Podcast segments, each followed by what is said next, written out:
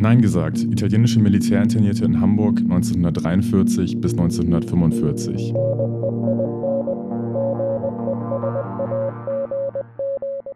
Hallo und herzlich willkommen zur dritten Folge unserer Podcast-Reihe Nein gesagt, italienische Militärinternierte in Hamburg 1943 bis 1945.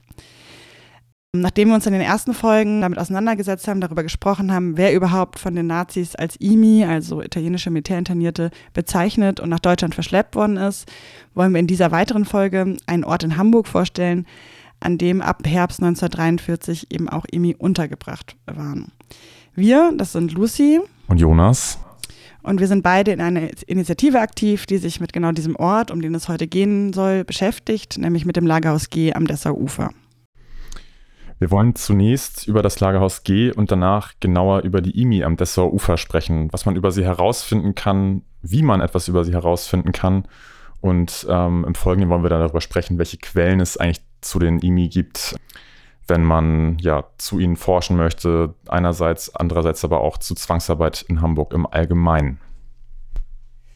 Genau, und wie gesagt, ähm, konkret beschäftigen wir uns heute mit dem Dessau Ufer, das neben dem Stadtteil Veddel, also auf dem kleinen Grasburg in Hamburg liegt. Ähm, auf dem kleinen Grasburg wurden im Zuge der Hafenerweiterung nach Süden um die Jahrhundertwende mehrere Lagerhäuser gebaut, ähm, die dann mit Buchstaben bezeichnet wurden. Also am Dessau Ufer wurden die Lagerhäuser G, F und H errichtet. In der Nähe befanden sich auch weitere ähnliche oder baugleiche Lagerhäuser, die allerdings sämtlich ähm, während des Zweiten Weltkriegs zerstört wurden. Und das Lagerhaus G am Dessau Ufer ist das einzige, das eben in dieser Form baulich erhalten geblieben ist. Das Lagerhaus F, das also direkt daneben war, ist ebenfalls kriegszerstört gewesen und dann aber in den 1950er Jahren wieder aufgebaut worden. Aber erst nochmal zurück zum Lagerhaus G. Also wie gesagt, gebaut schon um die Jahrhundertwende. Und dann wurde das Gebäude eben ab Juli 1944 als Außenlager des KZ Neuengamme genutzt. Also das KZ Neuengamme war ein großes Konzentrationslager in der Nähe von Hamburg, das größte in Nordwestdeutschland. Und es hatte wie die meisten großen KZ Außenlager, die organisatorisch zum KZ Neuengamme gehörten, aber einen eigenen Kommandanten hatten und wo KZ-Häftlinge auch untergebracht waren und in der Umgebung dieser Außenlager Zwangsarbeit leisten mussten. Also eingerichtet wurden diese Außenlager häufig in der Nähe von Baustellen oder eben auch von Rüstungsbetrieben. Die Häftlinge, die im Außenlager Dessau Ufer, also im Lagerhaus G, untergebracht waren, mussten im sogenannten Geilenberg-Programm Zwangsarbeit leisten. Das Geilenberg-Programm war ein ja, Sofortmaßnahmenprogramm der Nazis, nachdem die Alliierten große Teile der Raffinerien, also die Treibstoffindustrie im Hamburger Hafen angegriffen und zerstört hatten. Und das Geilenberg-Programm wurde dann eben eingerichtet, um die deutsche Kriegsfähigkeit wiederherzustellen, also die Treibstoffversorgung für die deutschen Truppen zu gewährleisten. Und in diesem Rahmen wurden eben auch KZ-Häftlinge gezwungen, in diesen Raffinerien Trümmer zu räumen und sie ja wieder betriebsfähig zu machen. Im Rahmen dieses Geilenberg-Programms wurden eben auch das Außenlager Dessau Ufer von der SS eingerichtet. Und die SS nutzte dieses Außenlager zunächst für Frauen und später dann als Männeraußenlager. Die ersten 1000 Frauen, die dorthin verschleppt wurden, erreichten das Außenlager im Juli 1944. Im August folgte ein weiterer Transport von etwa 500 Frauen. Alle Frauen, die als KZ-Häftlinge am Dessauufer waren, waren von den Nazis als Jüdinnen verfolgt worden. Und alle diese Frauen waren zuvor im Konzentrations- und Vernichtungslager Auschwitz gewesen und hatten dort eben ja, eine Selektion zur Zwangsarbeit in Hamburg überlebt. Im September 1944 wurden diese Frauen dann von der SS in Gruppen zu je 500 in andere, neu entstandene Außenlager gebracht und mussten dann dort Zwangsarbeit leisten. Und kurz nachdem die Frauen vom Dessauufer weggebracht worden waren, also eben in diese neu entstandenen Außenlager, nutzte die SS das Gebäude als Außenlager für männliche KZ-Häftlinge. Also das heißt, dann wurden nochmal mehrere tausend Männer, die zuvor im sogenannten Stammlager Neuengamme äh, gewesen waren, dorthin verschleppt. Am Dessauufer haben die Nazis zudem nicht nur KZ-Häftlinge untergebracht, sondern auch andere Gefangenengruppen, also zum Beispiel Kriegsgefangene aus der Sowjetunion oder eben auch italienische Militärinternierte. Und während die KZ-Häftlinge, die dort von der SS hingebracht wurden, aus ähm, Auschwitz ans Dessauufer gebracht wurden, beziehungsweise im Fall der männlichen KZ-Häftlinge aus dem Stammlager Neuengamme, war die Situation für Kriegsgefangene und italienische Militärinternierte anders. Kriegsgefangene und IMI lagen im Verantwortungsbereich der Wehrmacht, also des deutschen Militärs. Und das ist ein ganz wichtiger Unterschied zum KZ-System. In den Konzentrationslagern hatte nämlich die SS das Sagen und eben nicht die Wehrmacht. Natürlich gab es da auch Überschneidungen oder eine ja, gewisse Durchlässigkeit der verschiedenen Lagersysteme. Es kam zum Beispiel auch vor, dass die Wehrmacht Kriegsgefangene und Militärinternierte an die SS überstellt hat. Bei einigen italienischen Soldaten ist bekannt, dass sie kurz nach ihrer Ankunft in Norddeutschland ins KZ Neuengamme überstellt worden sind, also im Herbst 1943 bereits. Darauf gehen wir in der nächsten Folge genauer ein. Das heißt, Emi kam dann in die Lager der Wehrmacht, also in Kriegsgefangenenlager. Und hier für, das, äh, für Hamburg war das zentrale Lager dann Sambostel. Das Kriegsgefangenenlager Sandbostel ist kurz vor Beginn des Zweiten Weltkriegs von der Wehrmacht eingerichtet worden. Man wollte auf die vielen erwarteten Kriegsgefangenen vorbereitet äh, sein. Dieses Lager, dieses Kriegsgefangenenlager Sandbostel, das war in der Sprache der Wehrmacht das Stalag 10b. 10 deshalb, weil sich St. Bostel im Wehrkreis 10 befunden hat. Das Deutsche Reich ist während des Nationalsozialismus, aber auch schon vorher in sogenannte Wehrkreise unterteilt gewesen, die sozusagen die militärischen Verwaltungseinheiten, Verwaltungsgebiete darstellten. Und der Wehrkreis 10 mit dem Zentrum Hamburg erstreckte sich im nordwestdeutschen Raum von der dänischen Grenze im Norden bis an die niederländische Grenze im Westen. Aber zurück zu St. Bostel. Das Stalag 10b ist eines der größten Durchgangslager für italienische Militärinternierte gewesen. Im Herbst 1943 wurden hier ca. 67.000 italienische Soldaten registriert und dann anschließend in Arbeitskommandos weitertransportiert. Das heißt, dass etwa jeder zehnte italienische Soldat, der nach Deutschland verschleppt wurde, über St. Bostel weiterverteilt wurde. Nur die italienischen Offiziere blieben zunächst in St. Bostel. Die Einsatzorte der Zwangsarbeit waren oft die nordwestdeutschen Großstädte, in denen die IMI auf Baustellen arbeiten mussten oder Trümmer nach Luftangriffen zur Seite schaffen mussten. Allein nach Hamburg sind bis zum Kriegsende mindestens 13.000, wahrscheinlich aber auch mehr italienische Soldaten transportiert worden, um dort Zwangsarbeit zu verrichten. Und ein Teil von diesen Soldaten kam dann sozusagen über das Kriegsgefangenenlager San Bostel an das Dessau-Ufer, an das Lagerhaus G. Ja, ein Großteil der italienischen Militärinternierten in Hamburg ist in den Lagerhäusern G und F am Dessau-Ufer interniert gewesen. Im Oktober 1943 waren in beiden Gebäuden zusammen ähm, mindestens 3200 IMI untergebracht und diese Zahl ist bis November 1943 auf über 5000 gestiegen. Im Oktober 1944, also ein Jahr später, ist äh, im Lagerhaus F dann noch ein Lager für 2500 Italiener nachweisbar. Zu diesem Zeitpunkt, also im Herbst 1944, waren die IMI bereits zu sogenannten Zivilarbeitern erklärt worden. Um diesen Prozess ging es bereits in der ersten Folge, die ihr einfach nachhören könnt. Allein die Belegungszahlen zeigen die Bedeutung des Dessauer Ufers als Unterbringungsort für die IMI. Denn verglichen mit ja, vielen anderen Orten in Hamburg, an denen Italiener untergebracht waren, ist das Lager am Dessauer Ufer nach unserem jetzigen Kenntnisstand das mit Abstand größte. Besonders viele Hinweise haben wir darauf, dass die IMI in Hamburg äh, Trümmer nach Luftangriffen räumen mussten oder auf Baustellen für Behelfswohnungen arbeiten mussten. Weil das Dessauer Ufer im Hamburger Hafen liegt, ist aber auch klar, dass viele IMI Hafenarbeit äh, verrichten mussten, zum Beispiel Schiffe entladen.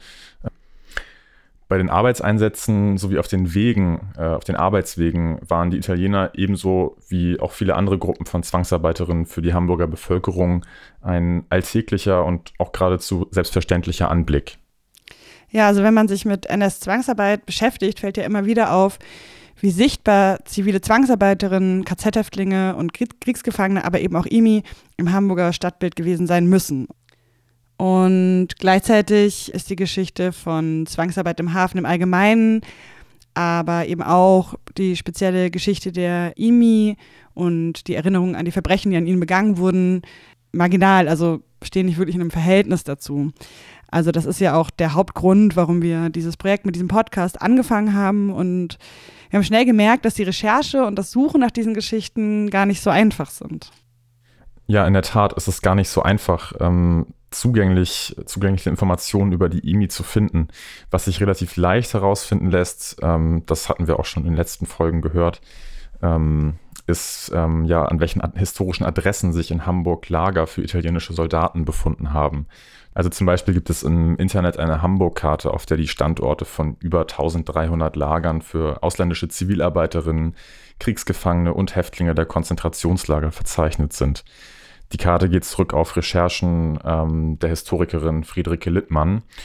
Was aus dieser Karte leider nur selten hervorgeht, ist, in welchen Betrieben oder auf welchen Baustellen Zwangsarbeiterinnen arbeiten mussten. Das ist so eine Sache, die wir auch in der letzten Folge mit Holger Artus schon thematisiert haben.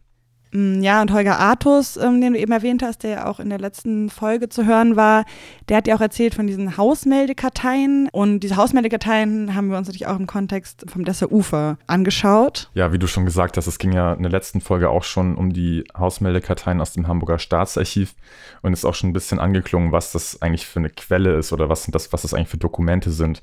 Nämlich eigentlich Meldebögen, in denen ähm, zunächst mal die Namen von ganz normalen Hamburgerinnen und Hamburgern erfasst sind, aber dann eben auch die Adressen bzw. die Namen von zivilen Zwangsarbeiterinnen aus der Zeit des äh, Zweiten Weltkriegs. Diese Karteien sind schon im ganzen Deutschen Reich seit 1937 eingeführt worden, weil da die Meldegesetze verändert worden sind. Die Erfassung in den Meldekarteien diente einerseits dem Luftschutz, Andererseits nutzte zum Beispiel aber auch die geheime Staatspolizei die Daten für ihre Ermittlungsarbeit. Weil in den Hausmeldekarteien nur Zivilisten erfasst waren, bedeutet das, dass in den Karteien weder die Namen von KZ-Häftlingen noch Kriegsgefangenen bzw. IMI verzeichnet sind. Hier wird jetzt wieder die Überführung der IMI im Sommer 1944 in den Status von Zivilarbeitern wichtig, denn ab diesem Zeitpunkt ähm, galten sie als Zivilisten und sind dann eben auch namentlich in den Meldekarteien erfasst worden. Das ist dann auch insofern interessant, weil zivile Zwangsarbeiterinnen wie ja eigentlich ganz normale Zugezogene behandelt worden sind. Und das, was ich daran verstörend finde oder ein bisschen verstörend finde, ist eigentlich die Normalität, mit der Menschen, die teils, obwohl sie mit Gewalt und gegen ihren Willen aus vielen Ländern Europas nach Hamburg zur Zwangsarbeit verschleppt wurden, von den Hamburger Behörden so behandelt worden sind, als hätten diese einfach ihren Wohnort gewechselt. Also, um das nochmal zu sagen, mit den Hausmeldekarteien lassen sich einerseits die konkreten Adressen von Lagern für ZwangsarbeiterInnen und andererseits die Belegungsstärken finden. Mit den Hausmeldekarteien vom Dessauer Ufer kann man außerdem ganz gut die Bewegung und auch die Verlegung der Italiener in andere Lager nachvollziehen. Also zum Beispiel äh, Verlegung vom Dessauer Ufer in das Kontorhausviertel. Davon hatten wir in der letzten Folge schon gehört. Wichtig sind die Hausmeldekarteien deshalb auch noch, weil darin die Namen, Geburtsdaten und Geburtsorte verzeichnet sind. Das sind ja oft auch erste Anhaltspunkte, ähm, die wichtig sind, wenn man zu den Biografien von Verfolgten recherchieren möchte.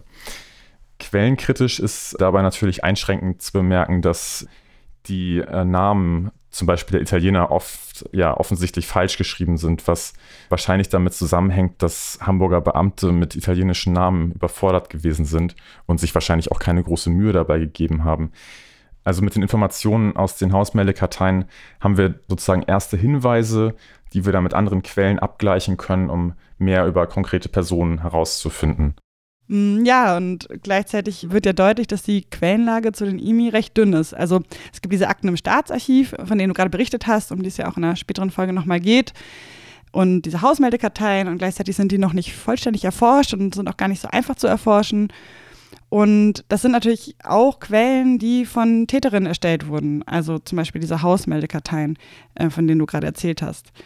Was uns vor allen Dingen sehr wenig vorliegt, sind sogenannte Selbstzeugnisse von den Menschen, die als IMI am Dessauufer waren. Also sowas wie Tagebücher, Briefe, Zeitungsberichte. Wir sind aber auch immer wieder auf der Suche, also die ganze Zeit auf der Suche nach solchen Quellen und es tauchen auch immer mal wieder welche auf.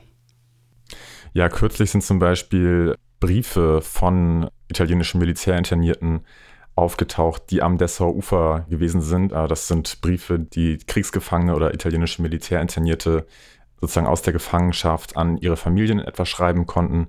Wichtig ist an diesen Briefen natürlich, dass diese Briefe einer Zensur unterlagen und dass ähm, wir aus den ja, aus diesen Briefen keine authentischen Berichte vorliegen haben, wie es sozusagen äh, gewesen ist, wie die Haftbedingungen und die Arbeitsbedingungen gewesen sind. Aber nichtsdestotrotz sind das wichtige Zeugnisse, die uns einen Aufschluss über ähm, ja, einzelne IMI geben können. Also diese Briefe sind Zufallsfunde gewesen und auch wirklich erst vor einigen Tagen aufgetaucht. Wir stehen mit der Übersetzung der Briefe noch ganz am Anfang und freuen uns aber sehr darauf, damit auch arbeiten zu können. Ja, solche Quellen sind natürlich total wertvoll, wenn man so das Anliegen hat, die Geschichten von den Menschen zu erzählen, die als IMI ans Dessaufer verschleppt worden sind. Also solche Selbstzeugnisse. Und was wir bis jetzt sozusagen auch gemacht haben, um sozusagen auch konkrete Geschichten von den IMI erzählen zu können, ist uns ein bisschen breiter in den Quellen umzusehen. Und was wir festgestellt haben, ist, dass es zwar, ja, wie gesagt, wenige Selbstzeugnisse von den IMI gibt, aber relativ viele Selbstzeugnisse von den Frauen, die als KZ-Häftlinge in das Außenlager Dessau Ufer verschleppt worden waren. Also es gibt von den Frauen, ähm, die die Verfolgung überlebt haben, mehrere Autobiografien oder Berichte oder die Frauen haben Interviews gegeben, die man zum Beispiel im Archiv der KZ-Gedenkstätte Neuengamme finden kann. Und in diesen Selbstzeugnissen erzählen die Frauen von der Zeit, die sie im Außenlager Dessau Ufer verbringen mussten und eben auch von den IMI, die zur gleichen Zeit mit ihnen am Dessau Ufer waren. Also wir haben ja vorhin schon erzählt, dass die IMI bereits im Herbst 1943 an das Dessau-Ufer gebracht wurden. Das heißt, als die Frauen, die ja im Juli 1944 als KZ-Häftlinge ans Dessau-Ufer verschleppt worden sind, ankamen, waren die IMI schon da. Ja, und es ist total interessant, dass wir über diese Selbstzeugnisse der Frauen etwas über die IMI herausfinden können. Was erzählen die denn so? Kannst du das unseren Zuhörerinnen mal berichten, Lucy? Also wenn man sich diese Quellen anguckt, also diese Selbstzeugnisse der Frauen und darin auch guckt, was die Frauen von den IMI erzählen, dann ist auf jeden Fall wichtig, sich erst auch nochmal damit zu beschäftigen, was die Frauen eigentlich erlebt hatten bis zu dem Zeitpunkt, an dem sie ans Dessau Ufer verschleppt worden waren. Also ich hatte ja vorhin schon gesagt, dass alle die Frauen, die als KZ-Häftlinge am Dessau Ufer gewesen sind, zuvor im Konzentrations- und Vernichtungslager Auschwitz waren. Und auch der Haft in Auschwitz ging schon jahrelange Entrechtung und Verfolgung voraus. Also alle diese Frauen waren ja von der Nationalsozialistin als Jüdin verfolgt worden. Und das Dessau-Ufer war somit nicht der erste Ort ihrer Verfolgungsgeschichte. Also ein Teil der Frauen, etwa 600, waren bereits Jahre zuvor in das Ghetto Theresienstadt im heutigen Tschechien und von dort nach Auschwitz-Birkenau deportiert worden. Und eine weitere Gruppe der Frauen war vor dem Transport nach Auschwitz bereits im Ghetto Litzmannstadt gewesen. Die dritte Gruppe, also etwa 400 Frauen, wurden dann im Frühjahr 1944 aus Ungarn nach Auschwitz verschleppt. Das heißt, bevor diese Frauen im Dessau Ufer waren, hatten sie bereits schon mehrere Jahre der Gefangenschaft hinter sich Zudem erzählen auch viele Frauen in den Selbstzeugnissen, dass die Nationalsozialisten bereits zu dem Zeitpunkt, an dem sie ans Ufer kamen, bereits viele ihrer Familienmitglieder ermordet hatten und auch, dass die Frauen selbst, also wird immer wieder so formuliert, dass sie auch in Auschwitz kaum noch die Hoffnung gehabt hatten, die Haft in Auschwitz und die Verfolgung überleben zu können. Und also ja, vor diesem Hintergrund kann man auch besser verstehen, warum auch das Außenlager Dessau Ufer, in das die Frauen eben direkt von Auschwitz von den Nazis deportiert worden waren, in den Selbstzeugnissen häufig Erwähnung findet und häufig eben auch als der erste Haftort sozusagen nach Auschwitz beschrieben wird. Viele beschreiben das Dessau Ufer dann auch als so einen entscheidenden Punkt in ihrer Verfolgungsgeschichte, der immer wieder sehr im Kontrast zu der Haft in Auschwitz formuliert wird weil einige Frauen berichten, dass sie dort ja ein Überleben zumindest für möglich hielten. Also so hat das zum Beispiel die tschechische Überlebende Dagmar Liblova in einem Interview von 1999 einmal gesagt. Da hat sie gesagt, dass Hamburg so die Wende in ihrer Verfolgungsgeschichte bedeutet hat. Zudem ähm, finden sich in den Berichten der Frauen auch immer wieder Passagen, in denen sie berichten, wie die Nationalsozialisten und auch durch die KZ-Haft nicht immer wieder versuchten, sie ja nicht nur zu entmenschlichen, sondern auch ihnen ihr Frausein abzusprechen. Also das wird ganz deutlich, wenn die Frauen berichten, wie ihnen in Auschwitz zum Beispiel die Haare abrasiert wurden, dass die Frauen das eben auch als einen Angriff auf ihre Weiblichkeit einordnen. Und in diesem Zusammenhang ist es dann interessant, welche Rolle der Kontakt zu den IMI dann am Dessau Ufer auch in den Erinnerungen ähm, mehrerer Frauen spielt. Ja, ein prägender Moment ähm, ist, glaube ich, die Ankunft am Dessau Ufer. Ja, also ich kann das da gerne mal anhand von Beispielen auch deutlich machen. Also sehr eindrücklich beschreibt diese Ankunft zum Beispiel die Überlebende Dieter Kraus in ihrer Autobiografie. Also erstmal zu Dieter Kraus. Dieter Kraus wurde 1929 in Prag geboren und wuchs in einer säkulären, sozialdemokratisch orientierten jüdischen Familie auf. Und sie wurde im November 1942 verhaftet und in das Ghetto Theresienstadt verschleppt. Und von dort wurde sie dann im Dezember 1943 weiter nach Auschwitz deportiert. Ihr Vater wurde in Auschwitz ermordet ähm, und Dieter wurde im Juli 1944 dann gemeinsam mit ihrer Mutter von der SS als arbeitsfähig ähm, in Anführungszeichen selektiert und nach Hamburg ans Dessau Ufer deportiert. Dieter Kraus hat die Haft überlebt. Sie erlebte ihre Befreiung im April 1945 in Bergen-Belsen und heute lebt sie in Israel. Sie hat mehrere Interviews über ihre Haftzeit gegeben und führt auch immer wieder Zeitzeugengespräche. Und genau, also sie hat auch eine Biografie geschrieben, eine Autobiografie, die 2020 auch auf Deutsch unter dem Titel Ein aufgeschobenes Leben erschienen ist. Und in dieser Autobiografie erzählt sie, die damals 15 Jahre alt war, ihren ersten Eindruck bei der Ankunft am Außenlager Dessau-Ufer. Und die Stelle lese ich jetzt einmal vor. Also sie schreibt, Zitat, als die Schiebetüren der Güterwaggons geöffnet wurden, erwartete uns ein überraschender, geradezu wundersamer Anblick. Eine lange Reihe von Lagerhäusern aus rotem Backstein, aus deren Fenstern Dutzende junger, gesund aussehender, dunkelhaariger Männer herausschauten, die neugierig waren, was es mit dem Zug auf sich hatte. Als sie uns sahen, grinsten sie, winkten sie uns und riefen Bella Signorina. Sie machten uns lautstark Komplimente und Heiratsanträge auf Italienisch. Ein Gefühl großer Erleichterung erfasste uns, die Hoffnung auf bessere Bedingungen, unter denen wir die Inhaftierung und den Krieg würden überleben können. Ja, ich finde an diesem Zitat sehr spannend, dass da eigentlich auch beide Aspekte drin äh, vorkommen, von denen du schon gesprochen hast. Also einerseits die Hoffnung, überleben zu können und andererseits ja diese freundliche Begrüßung durch ähm, die Italiener.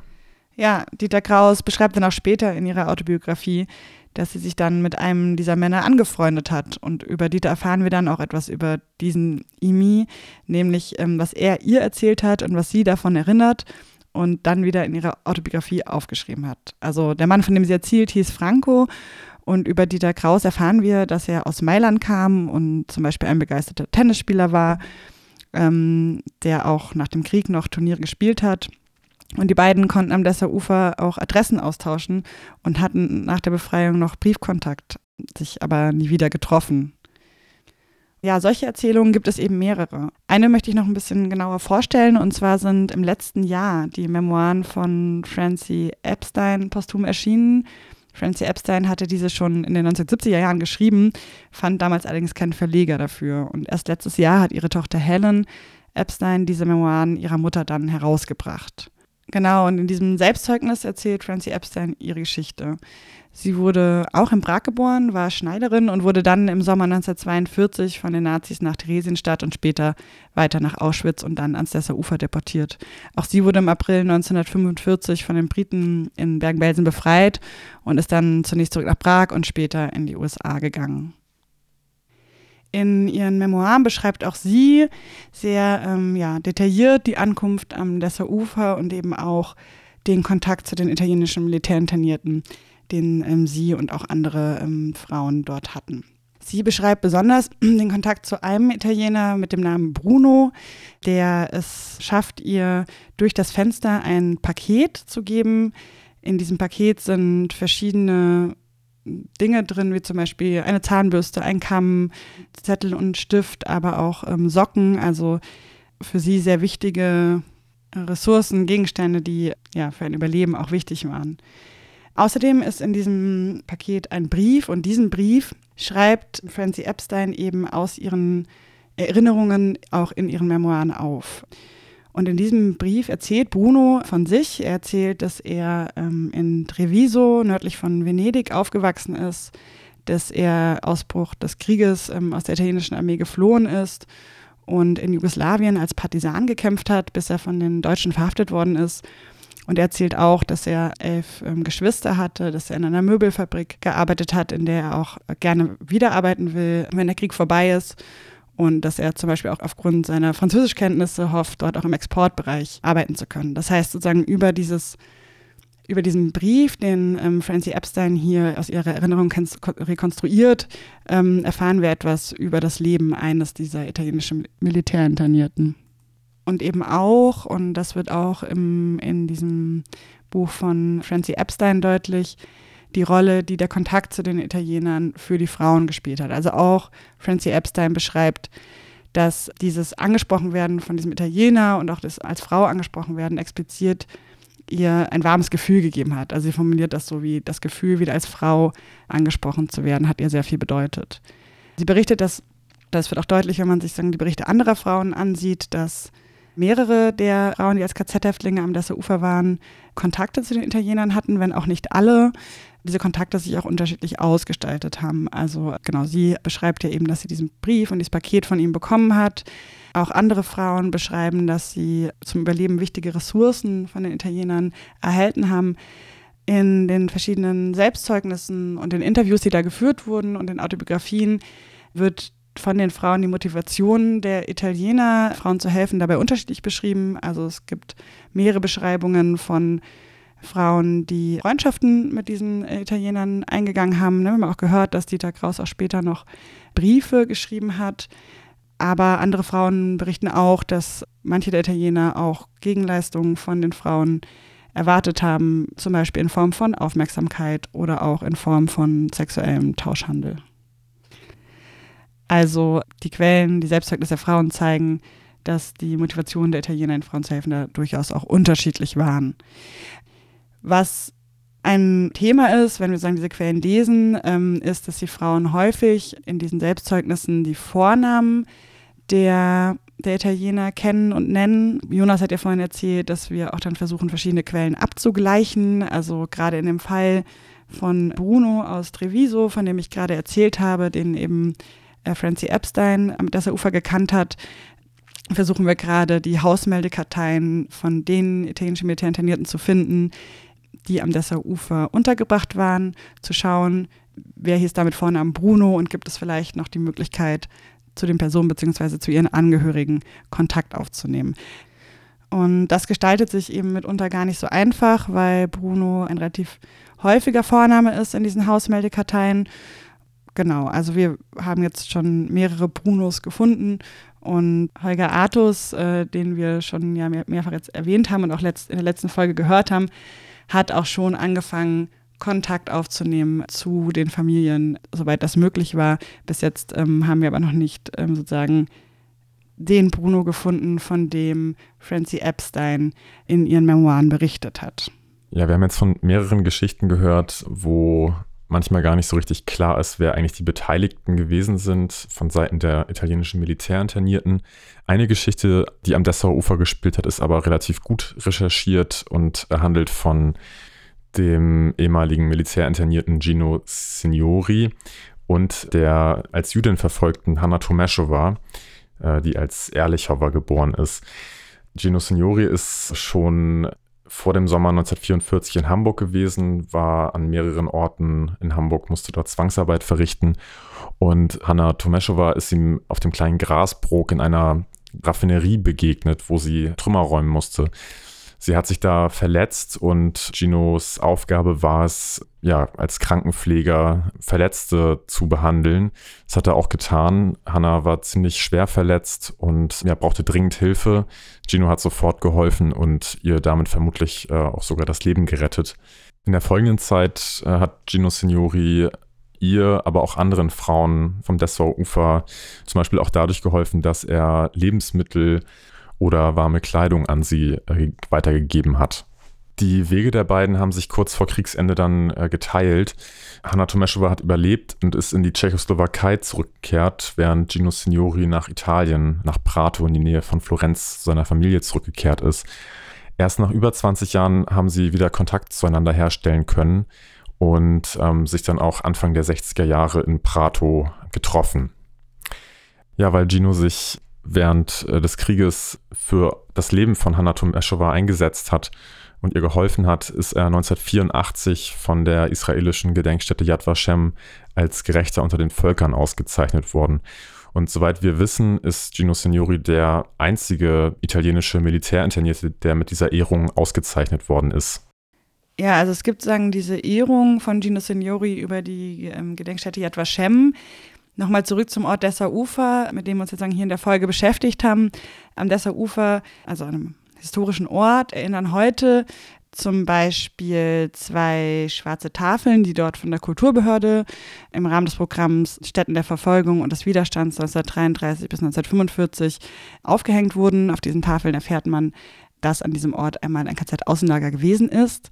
Außerdem gibt es einen Stolperstein, der von der Initiative Gedenken in Harburg am Dessauufer initiiert worden ist. Dieser Stolperstein erinnert an Margarete Müller, die wenige Tage nach ihrer Ankunft am Dessauufer dort ermordet worden ist. Also die Erinnerung an das KZ-Außenlager ist am Dessauufer durchaus präsent durch die Tafeln und auch den äh, Stolperstein. Die italienischen Militärinternierten hingegen tauchen dort nicht auf, also zumindest nicht in einer Form materialisierte Erinnerungskultur.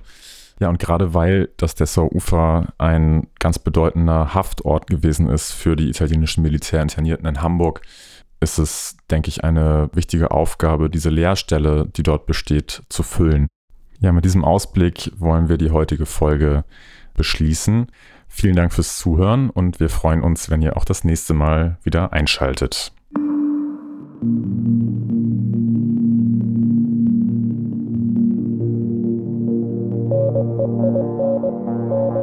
Das war unser Podcast Nein gesagt. Italienische Militärinternierte in Hamburg 1943 bis 1945.